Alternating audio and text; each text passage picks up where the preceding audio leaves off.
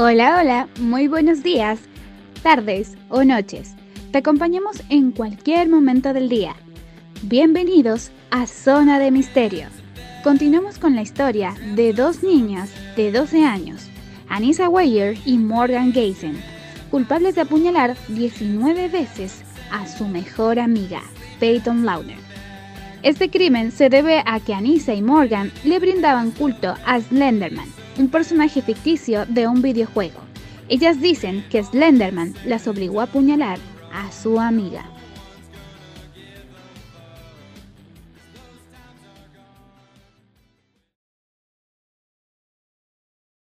Era un día viernes y las tres amigas pensaban festejar el cumpleaños de Morgan Geyser con un pijama party que incluía pizza, disfraces y risas durante toda la noche.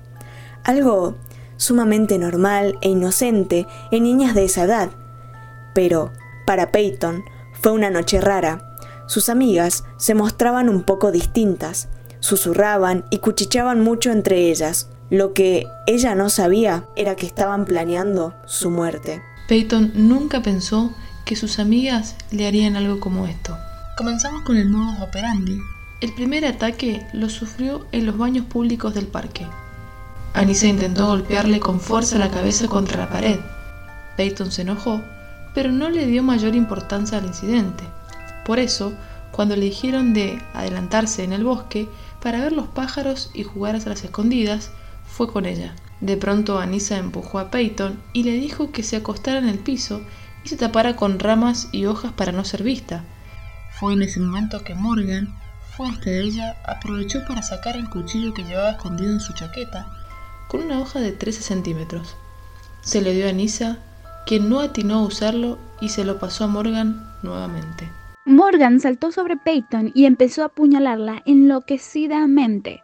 Fueron 19 cuchillazos, 5 en un brazo, 7 en la pierna, uno le perforó el páncreas, otro le atravesó el hígado, otro más hirió el estómago y tres restantes fueron al diafragma pero el navajazo más peligroso de todos fue el que pasó a menos de un milímetro de una arteria muy cerca del corazón. Peyton gritaba sorprendida por el ataque y les decía que no podía ver, que no podía pararse, que no podía respirar. Sus amigas se fueron después de prometerle que irían a buscar ayuda. Una vil mentira. Ellas querían que Peyton muriera en ese lugar para que nadie la encontrara. La dejaron desangrándose en la zanja y salieron del bosque. Anissa y Morgan se dirigieron a los baños públicos de un supermercado Walmart cercano. Ahí se limpiaron a conciencia la sangre de su íntima amiga.